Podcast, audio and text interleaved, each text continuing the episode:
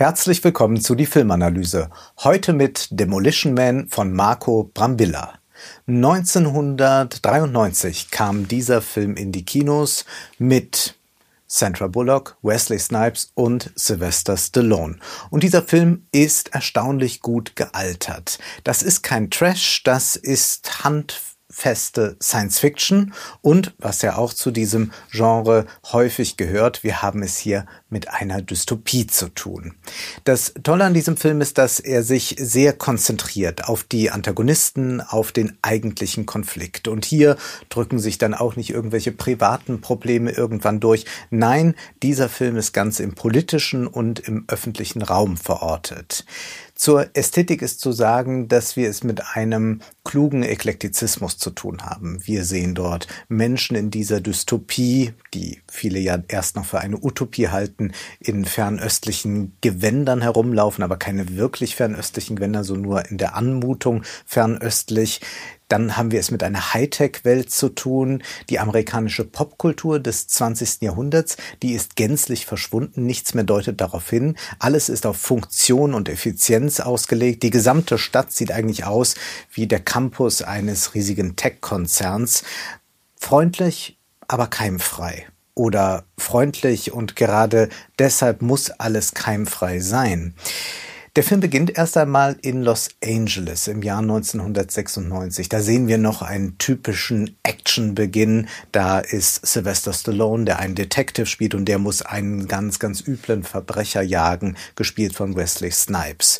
Es kommt dann zu einer großen Explosion, zu einer Katastrophe, denn dieser Polizist, den Stallone hier spielt, der geht wieder einmal zu weit. Dafür ist er bekannt, dass er immer mal wieder über die legalen Grenzen hinausgeht. Und das ist ja ein Grundmotiv, wie wir wissen, fast aller Polizeifilme denken wir an French Connection und so weiter und so fort. Nun aber droht dem Verbrecher, aber auch dem Polizisten eine ganz, ganz eigenartige Strafe. Sie kommen in ein Gefängnis, aber in ein kryogenisches Gefängnis. 70 Jahre werden sie dort eingefroren, in Tiefschlaf versetzt und so lange wird dann auch die Rehabilitation. Man möchte die Verhaltensweisen modifizieren. Das möchte man äh, so schaffen, indem man Sensoren an den Körpern anbringt und dann versucht man damit, sie umzuprogrammieren, umzuerziehen. Wir erleben dann einen Zeitsprung ins Jahr 2032 und wir sehen dort eine Welt ohne Verbrechen. Alle sprechen politisch korrekt. Friede mit ihnen heißt der Gruß. Alles wird kontrolliert. Der letzte Mord, ja, der ist 22 Jahre her. Auffallend ist, dass es sich trotz all der Freundlichkeit um einen Polizei- und Militärstadtstaat handelt. Das Leben ist ereignislos geworden, dafür haben wir selbst gesorgt. Das bekommt Sandra Bullock von ihrem Vorgesetzten zu hören. Bullock spielt Lieutenant Huxley. Sie langweilt sich entsetzlich in dieser so schönen neuen Welt. Sie möchte eigentlich etwas erleben. Sie hat einen starken Bezug noch zum 20. Jahrhundert, kennt sich da gut aus. Sie weiß noch um die Verbrechen von einst, aber auch um die, die diese Verbrechen bekämpft haben. Sie kennt noch die Actionhelden. Sie kennt noch die Autos von damals. Aber heute heißt es nur noch sanfte Grüße. Bullocks Faszination für das 20. Jahrhundert, diese Faszination wird abgetan von ihrem gesamten Umfeld, das sei das vulgäre 20. Jahrhundert gewesen. Und wer heute noch mit Schimpfworten um sich schlägt, der muss Strafzettel kassieren. Es erinnert ein bisschen an die Debatte heute, wenn es um Hass im Netz geht. Also natürlich gibt es ja Hass im Netz und Menschen werden da sehr, sehr stark bedroht. Auf der anderen Seite aber merken wir jetzt, wie immer mehr Leute sich äh, so einen Kampf gegen Hass im Netz auf die Fahnen schreiben. Und was sie eigentlich wollen, ist sich gegen jegliche Kritik immunisieren.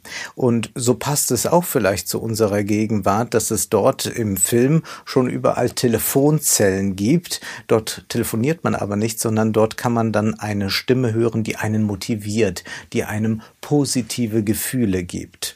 Selbstredend, Alkohol, Koffein, Fleisch, Essen, Tabak, alles ist verboten. Abtreibung übrigens auch, wie auch Schwangerschaft, das ist nur noch mit Lizenz erlaubt. Sex, das geht nur noch auf Distanz. Und generell erleben wir dort eine kulturelle Verflachung. Am deutlichsten zeigt sich das daran, dass im Radio wie auch im Restaurant vor allem Werbejingles gespielt werden, Werbejingles von damals, weil das doch als Musik dann schon anerkannt ist. Dieser Zusammenhang scheint mir wichtig. Wo es keine Reibung mehr gibt, keine radikalen Fremdheitserfahrungen, da verkommt auch die Kunst. Da kann eigentlich nichts mehr geschehen, da entsteht nichts mehr, da wird alles gefällig. Konnten wir das nicht in diesem Jahr beim Eurovision Song Contest in besonderer Kristallisation erleben mit dem deutschen Beitrag I Don't Feel Hate? Auch das war ja eigentlich nur ein Werbejingle und das war die totale Anpassung an das Positive, Nette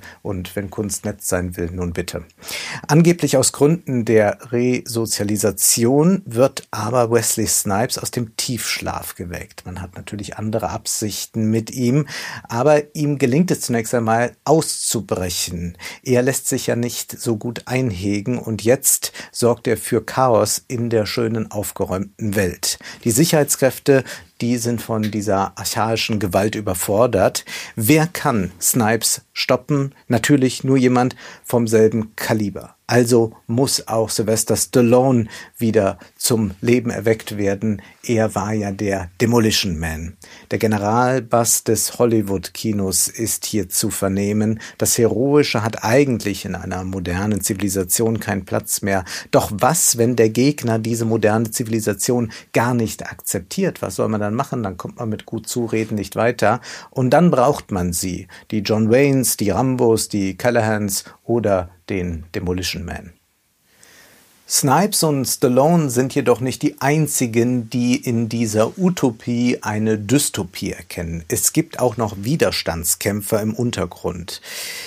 Was für ein beschissener Held bekommt Stallone zum ersten Mal dann von diesen Widerstandskämpfern zu hören, als er nämlich anfängt, gegen sie zu kämpfen. Er versucht Ordnung zu schaffen, weil er denkt, als Polizist habe ich das immer gemacht. Aber dann sieht er, dass diese Widerstandskämpfer vielleicht auf seiner Seite stehen, weil sie diese aseptische Welt auch nicht wollen. Ein wahrer Held steht auf der Seite der Unterdrückten und das sind jetzt jene, die sich diesem Regime nicht unterwerfen wollen, die im Untergrund leben. Stallone solidarisiert sich mit denen, die Scraps genannt werden. Die Scraps stehen für all jene, die ausgeschlossen sind, auch für die ökonomisch Ausgestoßenen. Das ist eine anarchistische Bewegung. Leider arbeitet der Film dann die Klassenkampfthematik nicht so gut heraus. Da wäre tatsächlich noch einmal sehr viel mehr drin gewesen. Was man aber hier erleben kann, ist, dass sich welche zusammenschließen, um gegen diese neue Hegemonie zu kämpfen. Und wie sieht diese aus? Nun, sanfte Grüße und unerbittliche Härte gegen alles, was man dann nicht drin haben will. So passt es doch eigentlich ganz gut, dass wir hier so einen verwestlichten Buddhismus und Hinduismus sehen, diese Anmutungen. Schauen wir doch nur, wie jetzt mit ein bisschen Spiritualität auch autoritäre Staaten wieder liebäugeln, um ihre rechte Politik besser durchzusetzen. Denken wir nur an Indien, wo man Minderheiten unterdrückt, aber zugleich von der fernöstlichen Lebensweise und von Spiritualität etwas erzählt.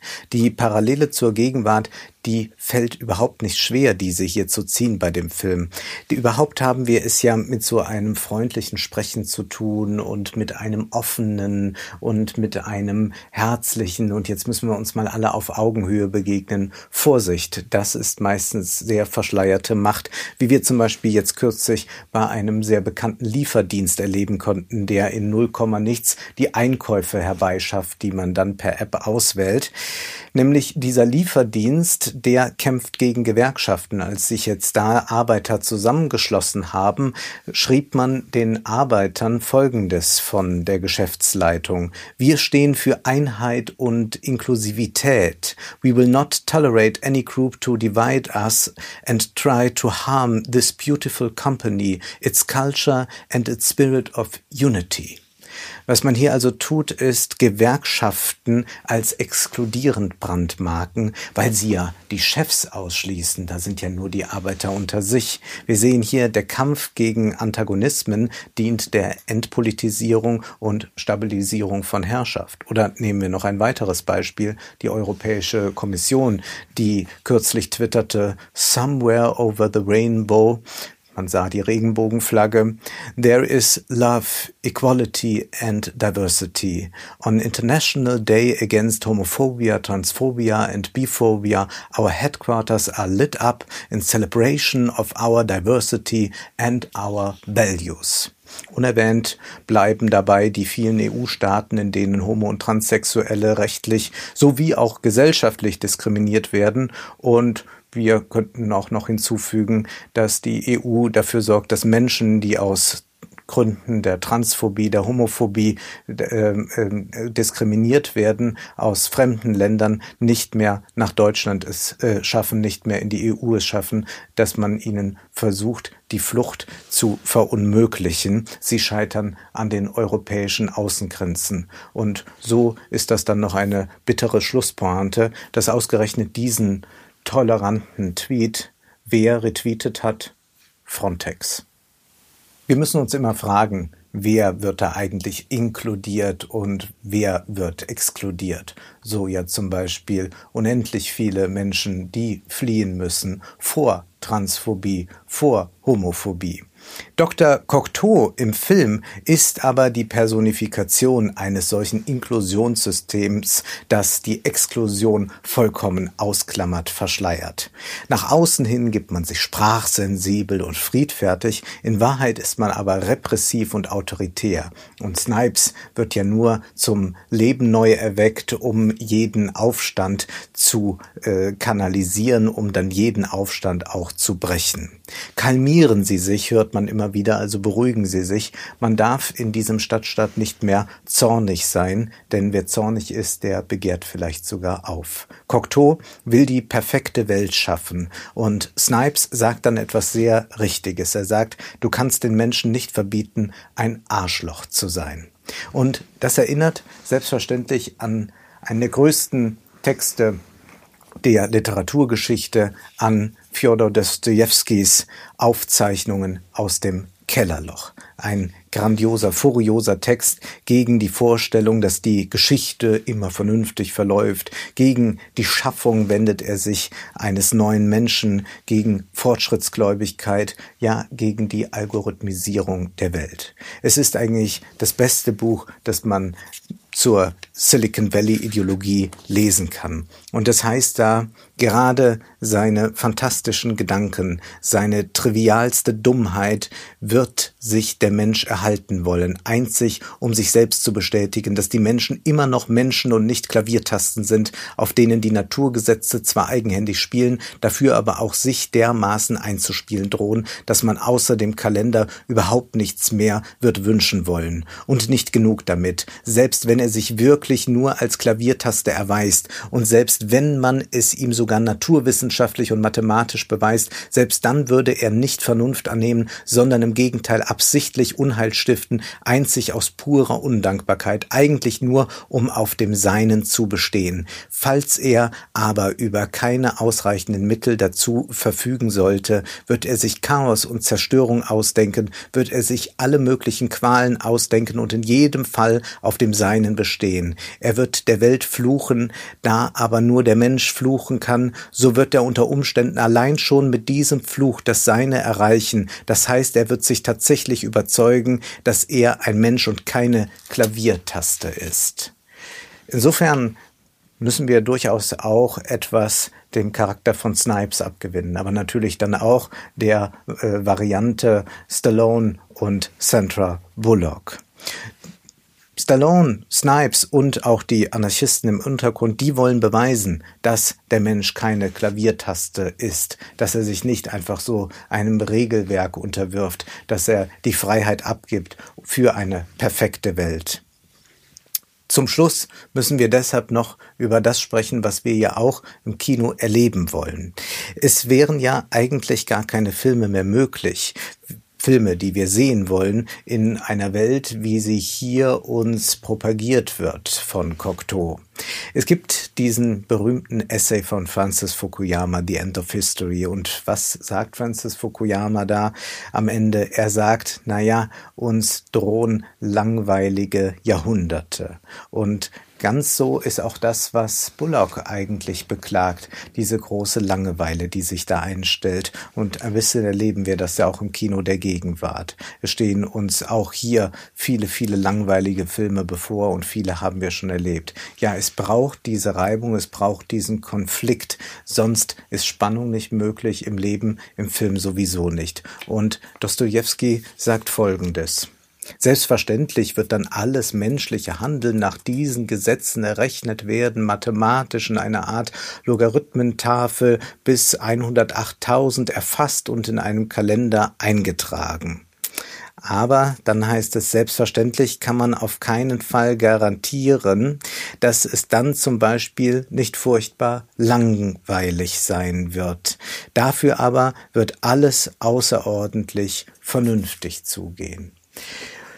Will man in dieser Welt leben? Will man Filme sehen, die von solchen Welten handeln? Natürlich nicht. Wir wollen den Konflikt und deswegen sind wir als Zuschauer besonders einem Charakter in diesem Film nah, Sandra Bullock, die sich ein Apartment ausgestattet hat, ganz im Stile des 20. Jahrhunderts. Das sind wir, die wir Filme lieben, in denen das heroische, schmutzige und freie noch seinen Platz hat, damit wir nicht nur schauen, sondern sehen. Das war die Filmanalyse mit Wolfgang M. Schmidt. Ihr könnt den Podcast finanziell unterstützen. Entweder unter www.paypal.me-filmanalyse oder unter der in der Beschreibung angegebenen Bankverbindung. Vielen Dank.